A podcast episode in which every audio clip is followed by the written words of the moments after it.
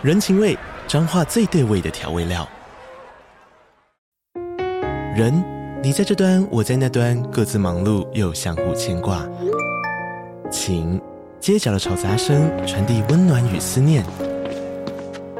味，是从每一个转角飘出的乡愁。这里是彰化县政府 Podcast 节目《彰化早咖》，我是主持人内克。从彰化大小事各具特色到旅游攻略，透过轻松有趣的访谈，带着大家走进最在地的早咖。准备好了吗？彰化的故事，我们说给你听。以上为彰化县政府广告。目前可以看得出来，只要他不高兴，这就会出现。你所谓他的不高兴，就是。你怎么又这个样子了？对，他已经变成了一个常态，而且更讨厌是上次到这一次，你可以明显的发现军舰的距台湾的距离变近了。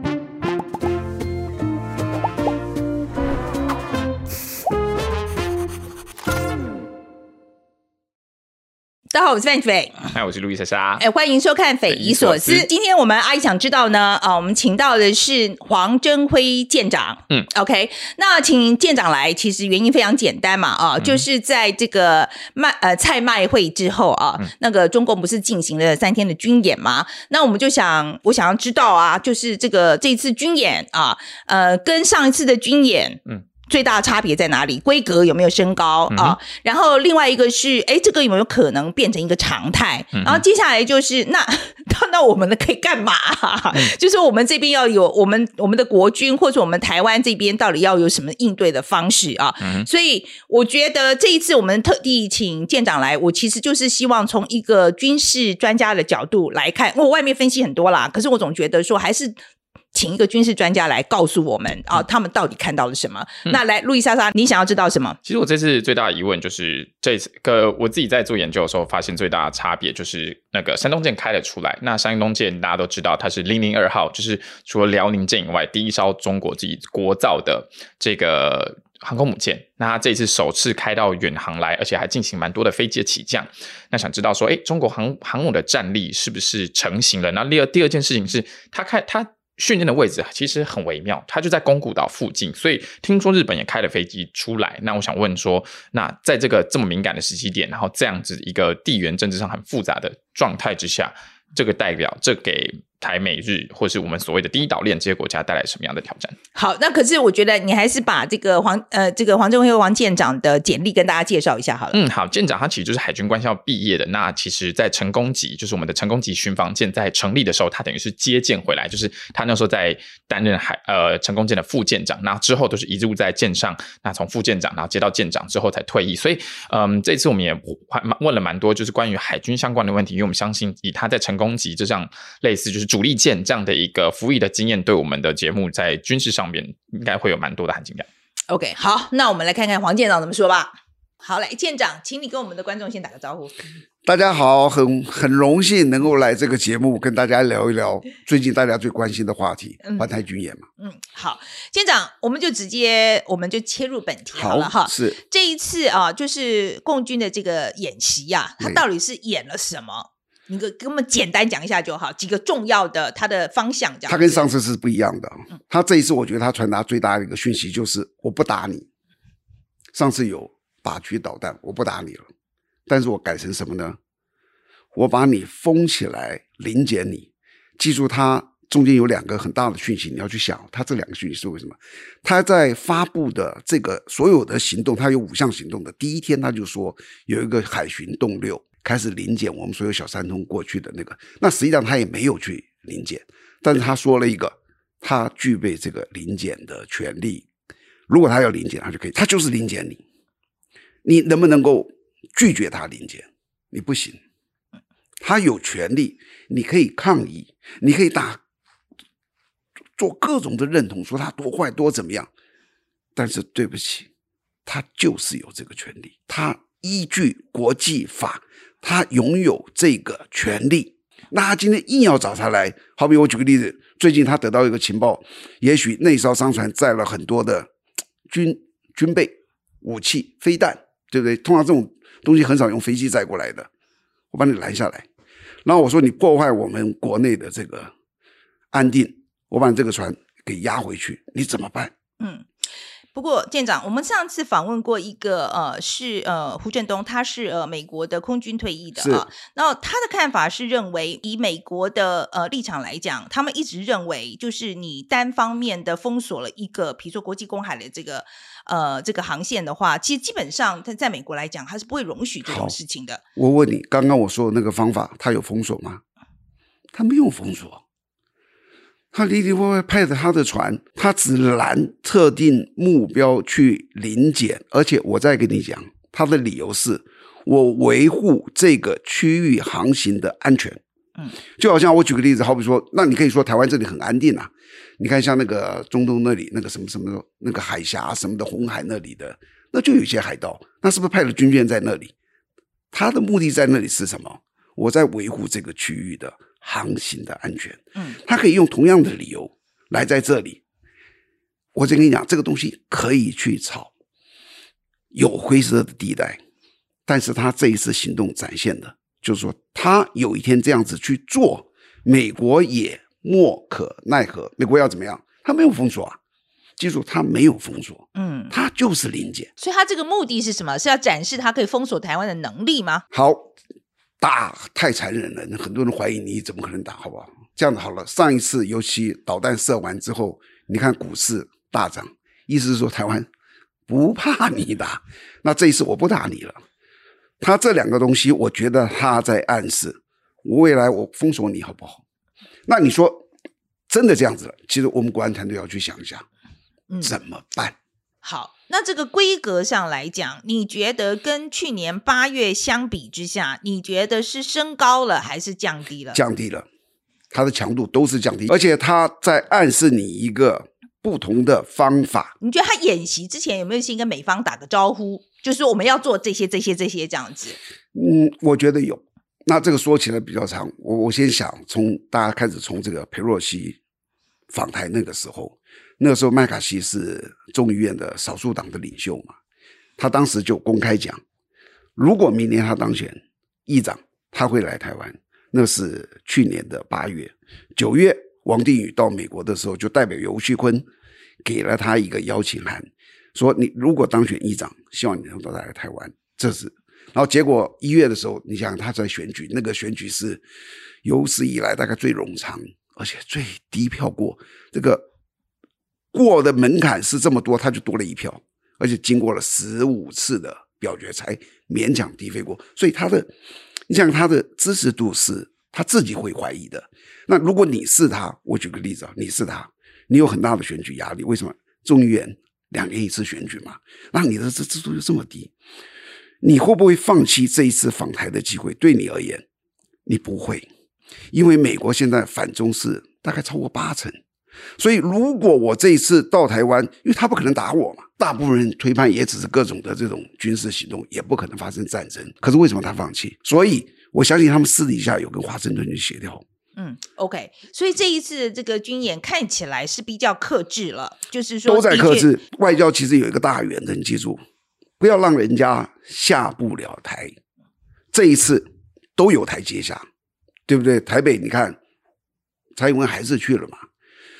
固然这个过程中间有一些活动取消了，但是最起码见麦卡锡的那个场面是很盛大壮观的。那你不能说蔡英文失分呐、啊，他有面子了。北京有没有面子？也有啦。我私下跟你们沟通这些东西，你确实是有改变，他也知道，他也有面子。那华盛顿也觉得这一切都算，也尊重我们嘛，大家都有面子，所以这次的他的行动相对来讲。是经过深思熟虑的，所以第一，他有五项行动哦，这是经过一个计划性的。他自行说，不像上一次，上一次我的感觉，裴若曦来的时候，他有一点，我不太相信你会来。直到最后来的时候，他才开始说：“哇，那当然，他事先也有一些计划，但是那一次让人感觉到他有一点仓促，所以他就哎说哦，四个六个区啊，射个导弹，也有一些飞机来。”他的第一个行动是在佩洛西到达台湾之后两天才开始的。我觉得这一次，呃，他的这个军演呢、啊，对于呃共军的这个战绩上来讲，你觉得他们最重要是要练什么？任何时候的一个演习，其实都在练很多东西。我举个例子哦，现在我们所有的军舰在港里，所有的飞机在这个机场，就是照正常的，他平常有个战备状况四，就战备状况四，某些船待命，某些船在港，然后我现在突然给一个命令，紧急出港，紧急起飞。我就要测试在多快的时间，我们港内的船，所有的船可以出去。那我会得到一个结论，暂时可能我要有多少个前置时间，我要多少的时间，我所有的飞机除了有的是在等着飞的，还有一些摆在后面的，多少时间可以出去，那些都是一个训练。然后后勤补给，我能不能够配合上我的？作战命令的行动，我要预支多少时间，或甚至我要准备一些哪些多少油料啊、弹药啊？你不做，你永远不知道，你永远以为你可以，其实不一定。嗯，好，那像这个军演的东西哦，你觉得它会不会变成一个常态？它在进行的东西呢？目前可以看得出来，只要他不高兴，这就会出现。你所谓他的不高兴，就是。你怎么有这个样子了？对，他已经变成了一个常态，而且更讨厌是上次到这一次，你可以明显的发现军舰的距台湾的距离变近了。嗯，好，军舰对于台湾变近了这件事情，呃，跟我们解释一下，就是有我们很多观众其实不懂军事的，嗯，变近了这件事情的造成的这个后果是什么？我两年前都在你五十海里这里跑。开始你一直在抱怨，抱怨，抱怨，抱怨，后来你也习惯了，你觉得，因为他没有侵犯你领海，然后去年他可能跑到四十，你又开始抱怨，那以前是五十，你怎么跑到四十？然后又过了一年，他跑到三十了，你又开始抱怨了，但你也慢慢习惯了，他没有犯法，那就是一个公海，谁都可以通过，而且到了领海，不是说就不能过。领海有一些规定，你进来之后你不能做什么事情，这是国际海洋法公约规定的。我举个例子，我是军舰，不是说领海我就不能进去。我进去以后，第一个我不能起降飞机，我不能启动我的战斗系统，我不能有这个射控系统的这个作用，我不能怎么样，它有一大堆限制。但是有一个东西叫做无害通过，自由航行权利。那个海是大家的，他在那走，只要他没有采取威胁你的。或是侵犯你主权的行为，基本上就像美国现在在这个南沙那里啊，他也有时候跑进来，他说我在做什么，我就在自由航行啊，嗯，我无害通过啊，我并没有采取对你威胁的行为，这个是他的。那好，他这样子一直贴进来，对不对？那有一天他通通贴到你二十四海里，你是不是你也习惯了？那二十四海里从演习或者从巡航转到冲进你的左营港、高雄港、台中港、基隆港要多久？一个小时，哇，就冲进来了。接下来我们来谈谈那个山东号好了。好，好，那个山东号，呃，国防部在六号的时候就说，他说山东舰此次并不是专为武吓台湾而来的，而是要进行首次西太平洋航训。对，哦，这是国防部的说法。对，你你同意吗？我完全同意。这在他说这个之前，我已经在报纸上说过了。因为我这样子跟你讲。所有的船的成军，因为我当初是成功舰的第一艘的副舰长，我在做成军。他的成军哦，就是我把船交给你，叫做成军，这是赵船长把船交给海军叫成军。然后成军到服勤哦，就可以打仗之间有一段时间叫做成军训练。成功舰当初第一艘的时候就是单一艘小船哦，整整一年。那山东号从成军到现在，你知道多久了？三年四个月。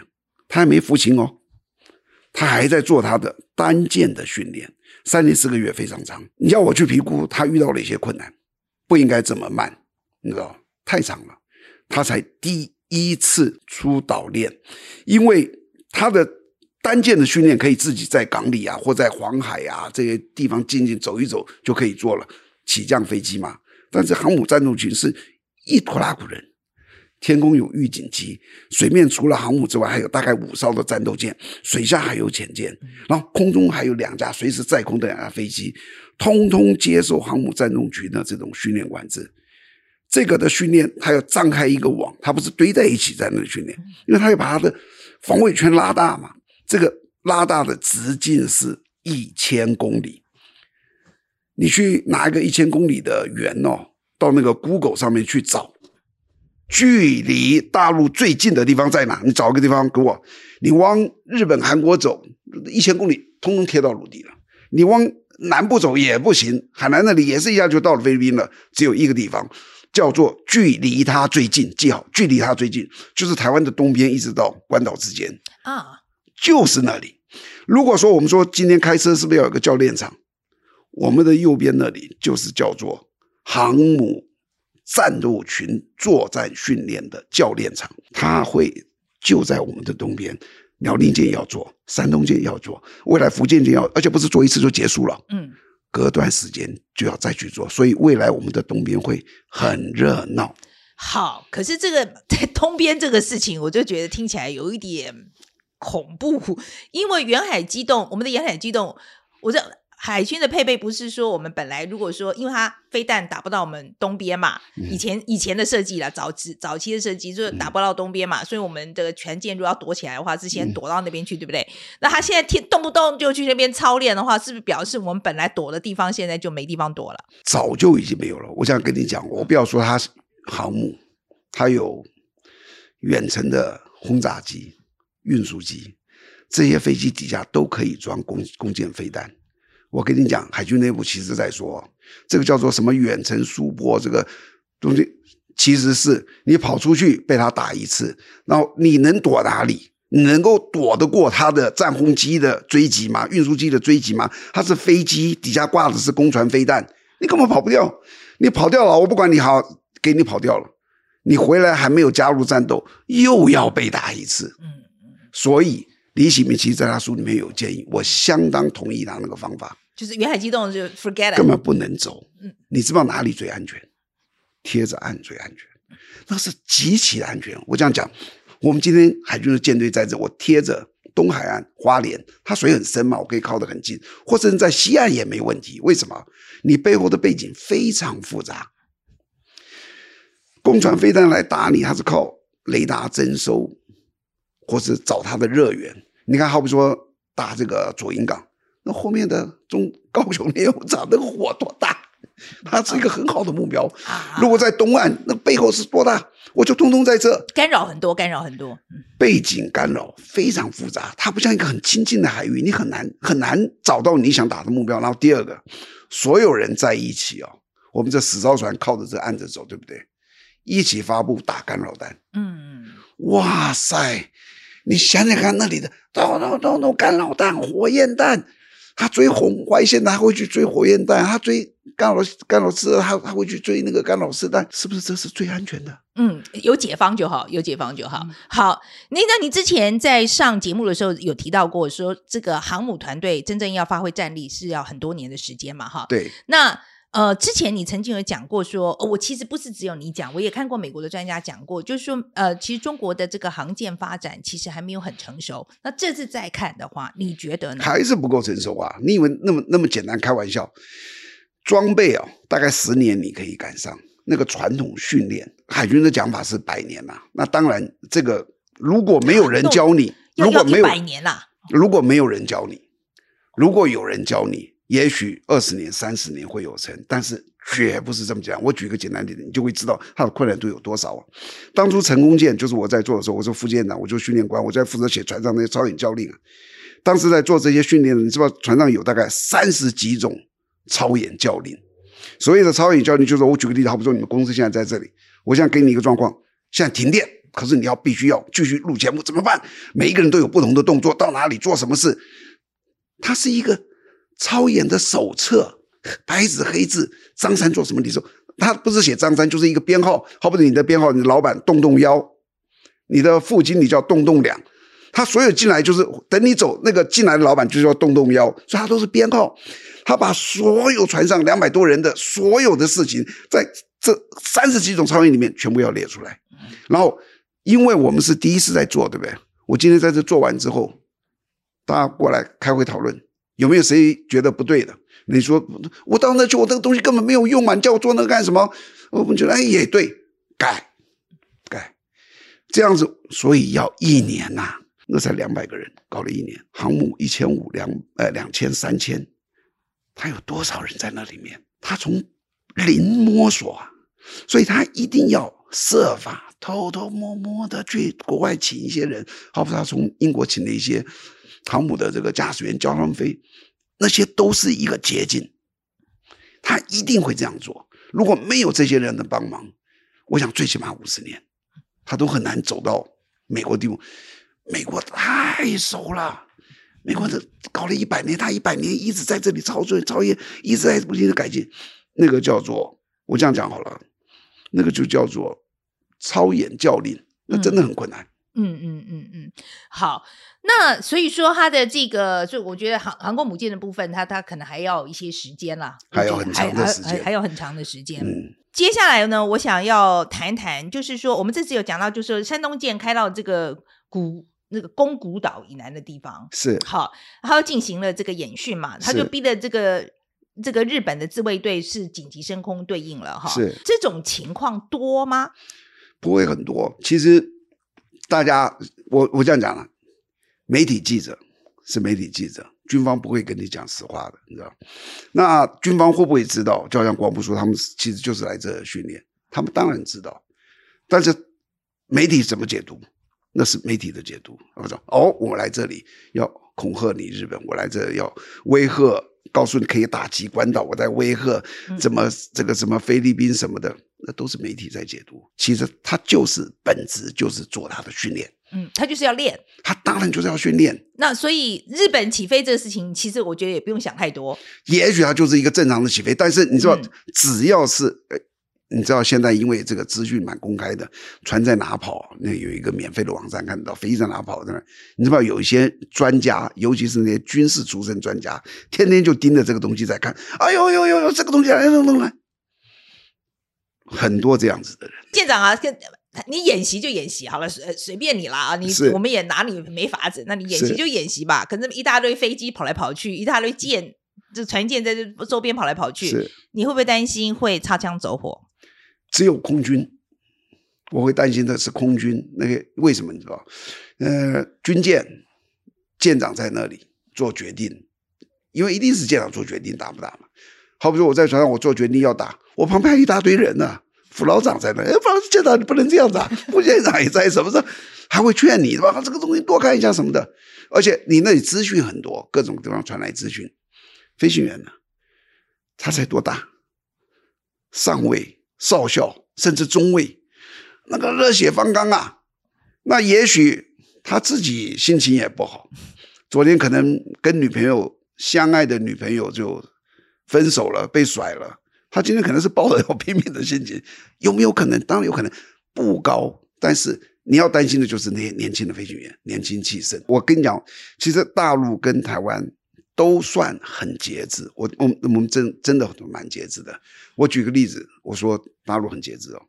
他如果今天要侵入你的领海，轻而易举。为什么？他的船新，他跑得快。好，那这一次呢？听到一个比较特殊的是，听说。花莲听到什么四声巨响啊？哦、那个最后没有，那个到底是什么东西？我也不知道。我我觉得最后是没有的，是没有，没有，没有这回事。呃，可能有，没有结果，没有人知道什么声音。OK，所以就你意思就是说，这个我们可能不会有答案这样子。我，我在想，应该跟军事无关。你叫我猜，哦、你你你有没有听过那个电线杆上的变电池那个变的那个东西爆炸？那声音很响啊。嗯嗯，我听过也吓一跳。对，我觉得可能需要需要更多的呃，需要更多的这个证据啦，或是资讯啊，来来辅辅助一下。应该应该，我举个例子，他好比说，结果有一个新闻出来说了这四个是什么东西，那当然就应该是没问题的。如果从此就没有任何新闻出现的话，你还是一个合理的怀疑，为什么有这个事情？除非你说这个事情假的，那个人耳朵是有问题的，没有听错了。或者就可能真的有什么事情，可是他不讲。舰长，另外一个我一直长久以来的疑问啊，就是说，呃，像这样的情况，你觉得国防部到底要跟我们老百姓讲多少？像上一次那个飞弹打过那个台湾那个上空的这件事情，也是日本媒体先报的嘛，哈、嗯，就日本政府先讲的，我我们这边才知道。那很多人在那骂啊，就是说你怎么可以都不讲啊？然后这个这个这个这种事情，我们民主国家你应该要告诉我们嘛。可是你从您从从我们军人的角度来看，就是到底国防部应该跟老百姓说多少？我如果是国防部的决策者，我只有一个原则：越少越好。而且我再跟你讲说，他这个导弹从我上面打过去啊、哦，这个日本存心不良发布这个新闻，你知不知道在所有东亚区域看这个导弹，谁看得最准？你知道吗？台湾。为什么？我们这里有一个整个东亚地区最好的铺路爪雷达，就向着它那里。它不但性能最好，它的位置最好。你想想看，日本在哪里？它能看什么？它有什么东西能看？我们这里看得一清二楚，它一定会看到。那为什么不讲？讲干嘛？我先问你，我是国防部，如果日本没有来给我们扯我们一个后腿，好了。我公布说他打过去，跟我不公布他打过去，谁知道？只有军方少数人知道。那对国内的民心安定，当我们政府或者国防部不说出去，有他的考量。而且这些东西真的是讲越少越好。我举个例子啊，为什么讲越少越好？如果说他们这一次今天他打了六颗，打过去，我们立刻公布一二三，公布了四颗，代表什么？你有两个死角啊，嗯，所以我懂你，根本就不要讲。OK OK，就好像很多东西批评到人家外面说国防部什么什么东西，你知道？国防部还站出来严正否认，严正否认什么东西啊？你根本不要应对，你这次严正否认，那你下次不严正否认就是承认了。嗯，这个我懂你，根本就不要。我我知道，我我我我我这个我懂你意思。可是问题是，我觉得现在台湾的国防就是国防部现在不跟民众沟通。造成的一个印象就是我们的国军很无能，可是我我我是说真的，我我不知道要怎么样扭转这个东西。我们国防部其实你今天因为所有的人的观念就是我们要做一个传统的对称战争，当对方来了十艘大船，我们就要十艘大船过去；当对方来了三架先进战机。我不能来三架，我最起码要去两架，这是我们的传统的观念。如果我做不到这一点，就是觉得很丢脸。我现在提供一个观念给你听：如果他航母在我们旁边出现了，我是海军，我决定派一个五百吨的沱江舰，带了十八枚的飞弹跟着他走。谁的威胁大？他的威胁大。我只要一条这么小的沱江舰，它跑得又快，它可以跑到四十几节。他连那个那个的所有的现代的那个叫做神盾舰都跑不过这艘小船，可是我们现在所有大的船都跑不过他的神盾舰。我们的大船那个跑二十七、二十八节，它可以跑三十二节、三十三节，那我们的快艇都可以跑到四十节以上，所以我可以在这来去自如。而且我这么一艘小船跟着你走啊，充分显示的是我根本不把你看在眼里。那我问你，谁能接受这种观念？当你可以呀、啊，你看，你可是我觉得我国民可以接受的。你现在跟我解释，我就听懂了。大部分的人没有办法接受。我跟你讲，你不要不信哦。你算你说大部分人是指国人，国人没办法接受，为什么没办法接受？会骂死你！试试看，你如果你这我说这样子，就，是说、嗯、我举个例子，嗯，他很大的船来，这个很大的这个七千多吨的那个神盾舰，结果我们派了一个海巡的小船跟着他走。小船跑得快啊，可以跟着他走。你有没有想到这里的某一部分人会怎么样羞辱这一件事情？嗯、我们国家在干什么？我们花那么多国防经费在干嘛？干嘛？干嘛？如果所以，所以就要多一点，像我们这种节目跟大家讲说，嗯、这个是那是这科普嘛？科普吧的观念，那是正确的观念。你你要知道，你不能够跟他去比。对称，舰长，您您您您看了就是这连续这几个发展啊，您觉得现在我们急马上要做的，应该要赶快做的有哪些？好了，除了现在已经在做的这个叫做刺猬岛，这个刺猬岛讲起来都是很难听的啊，被被反对阵营，你可以把你给羞辱死啊，这个丢脸。你不做刺猬岛，你告诉我做什么好不好？我很希望听一听，如果你反对这东西，你告诉我做什么，我听听，我觉得你说你说的有道理，我会支持。除了这个之外，还有第二个就是李喜明说的国土防御部队。你记住一件事：所有的军人都是因为他选择了这个行业，所以他要上战场。他还不见得愿意上战场。你别以为军人都一定愿意上战场。如果你把一些后备役的人抓去，他可能也是不愿意上战场。你为什么不能在台湾找一群人说，我愿意为了我们台湾的自由？我们自己的生活方式，我愿意上战场。如果台湾真的有像这样子的人，不要多，两万人，不要多，两万人，千分之一，好不好？如果千分之一都没有，我劝现在我们就投降了，千分之一就好，两万人，政府资助，给他们生活补助，或甚至给他们职业上的一些，好比说你考军公教，我给你一些加分，什么等等。有这些人存在，分布在整个社会，暂时他们在各个城镇这样子去，他不跟你打正规战哦，就是正规军来，他怎么打得过你？他不跟你打正规战。记住，国土防卫部队不打正规战，嗯，正规战是正规军打，正规军过去，我在后面开始进行破坏，丢一个炸弹，什么打一个黑枪，打完我就躲起来了。你说，你看我就是跟一般人民是一样的。如果有这个。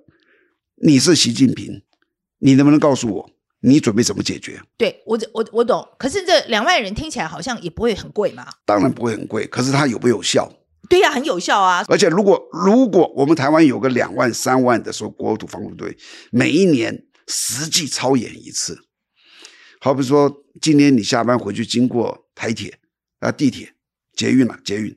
哗，冲出一个二三十个年轻人，穿的就跟一般年轻人一样，可是还有背枪，有人戴那个防护罩，然后突然冲到旁边那里，有一个人假装倒掉，他真的就，你经过那里的时候，问你你会有什么感觉？我们没有这么好欺负，我们现在做的就应该是这个样子。嗯，我们我觉得我们现在可以做的就是赶快去跟我们未来的总统候选人们，都 都跟他讲，都跟他讲有这个计划啊，你把它放到证件里面。我是说是真的，你把它放到证件里面。证明你有认真想要做台湾防御这个东西，谁敢放进去，谁就很难选上。就像上一次，就是就是因为疫情延长一年。可是我我不觉得国土防卫队的这个东西，呃，会影响，就是说反对的声音会那么大的原因，是因为第一个，它真的不是自愿的，它它是自愿的；第二个，它很便宜，它不是说要一大堆税金去做的事情，然后是可以马上立，就是马上可以看到成果的东西。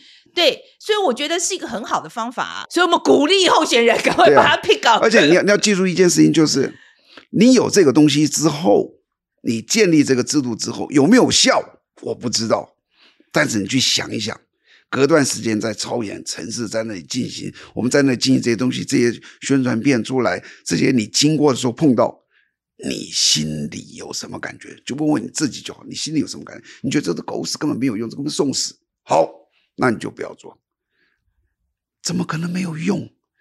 这对全全体国民的那种鼓励是很大的，你知道？我今天真的走过去，我要是看年轻人在那里学习急救，学习蹲在那里，趴在那个捷运的地上，拿把枪瞄着外面，我绝对不会有那种嘲笑他的念头，我只有尊敬，而且我会觉得我们有希望。嗯，好，今天非常谢谢舰长，谢谢。我今天。最重要的 take away 当然有有几个啦哈，第一个就是我觉得当然就是其实这一次三方啊，我们讲到这美方、中方还有台方，其实都很克制，然后这个我们在节目里面也提到了。然后另外一个就是的确，因为三方都很克制，那当然是我觉得上次在裴洛西之后有大家都有学到教训吧。我觉得不能讲教训，单纯就是中共这么做的，第一个它实际上效果可能没有那么好，第二件事情就是它付出的代价太大，所以他选择用一个比较。我觉得听舰长讲，我的感觉是他用一个比较聪明的方式去达成他想要的目的。也是啊，就是因为上次裴洛西的这个来访之后，他就调整了嘛，就大家都调整做法了。事实上，美国也调整做法，台湾也调整做法了。嗯，其实以军演的这两次军演比起来的话，也许他派了很多飞机，派了很多船，但事实上其实规格是比较小的啊，跟上次比起来，这是第一点。然后第二点，我其实呃比较大的。Take away 是他对于这个呃，比如说不不对称作战，嗯，他非常的支持啊。嗯、然后，但是军方好像 好像好像不怎么鸟他哎。就是我们很多我们问了很多军事专家，大家都觉得现在在台湾不对称作战应该是一个方法嘛，理论上应该是应该是个显学。我觉得是应该是这样讲，在在现在哎，应该是个显学这样子。嗯、而且政府也说他们在做，可是看起来好像其实好像没有在做。就是好像我说我知道我知道，但是实际上做可能对。OK，好，这是这一个。然后另外一个就是他对 TDF，就是那个国土防卫队，嗯，哦、呃，他的他对这个概念呢、啊，他显然非常非常的支持这样子。嗯，嗯我啊，那你自己呢？你最重要的 take away 呢？二零二七那时候讲到远海机动嘛，其实他今天就很直接的说，不管是他呃，还有自己在搜搜资料的时候，其实其他舰长也有讲到，这个远海机动其实目前来说其实是行不通的。那其实我觉得比较有趣的是，他反而说，你当你停在军港里面，你后面有一大堆干扰源那一段，我觉得蛮有趣的，它是一个新的见解。但是海军要怎么做，就是有没有要应对，就是中共这样军舰不断像下水饺一样出来，我觉得海军必须要思考。也就像范姐刚刚讲的，就是呃不对称作战这个战略，大家都知道有没有做是另外一回事。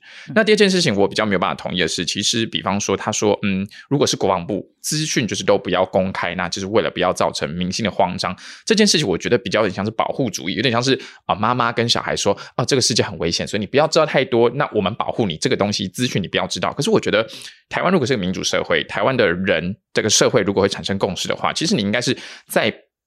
不违反军事机密的状况之下，把这个资讯公布给大家，那社会大众有怎么样的回应，是这个社会会共识去讨论。所以我觉得，如果从民众角度来看，我想知道发生什么事情啊。可是如果我要研究的时候都要发生，花这么多的时间去找这么多资料的话，你要怎么说服大家不惊慌？你要怎么样跟大家讲说，花莲那四个不是飞弹，而是飞机？我觉得这个。这个这个做法值得再讨论。对了，我觉得呃，基本上还是信心的问题啦。我觉得如果说民众对于政府或是国军有很大的信心，就会有很大的信任。那我觉得现在为什么大家会有这样一个疑问啊？就是说国防部到底是知不知道？那你知道了，你为什么不讲？OK，我觉得是，其实我觉得是在信任上面其实是有很大的问题。我说补充一下，也有可能，比方说他不是不讲，但是他讲的管道可能没有人知道。那你是不是要？考虑想，你要换这个管道。既然有这个声音，嗯、那你我觉得有必要回应。呃，沟通的能力真的是要加强了，因为、嗯、而且我觉得现在国防的这个知识的东西，我觉得如果还在想说是一个独占的啊，就是呃，只有军方可以懂。我觉得在民主社会的这个概念里面是相违背的，这个也要进步了。嗯、这个我是真的觉得要加强跟民众的沟通，才能够加强民众对国军的信心。对啊，你才有理解，你有理解才有建才有办法建立信任。对对，那因为尤其今天舰长舰长在讲，就是说他那么大一个一个什么航母，我拍一个沱江舰在后面跟着，会被就民众没办法接受。我我不觉得耶，我觉得如果跟民众讲讲清楚了，嗯，我觉得大家理解了，为什么会干嘛要骂？而且你刚好顺势可以推推动，这就是不对称啊。对呀、啊，没有错啊。好了，那今天也欢迎大家啊来跟我们留言。啊，嗯、呃，来谈谈你对我们黄舰长今天的呃谈话，你的感想是什么？然后呃，如果喜欢我们节目的话，应该要怎么样？按赞、订阅、分享，懂内。好，谢谢大家。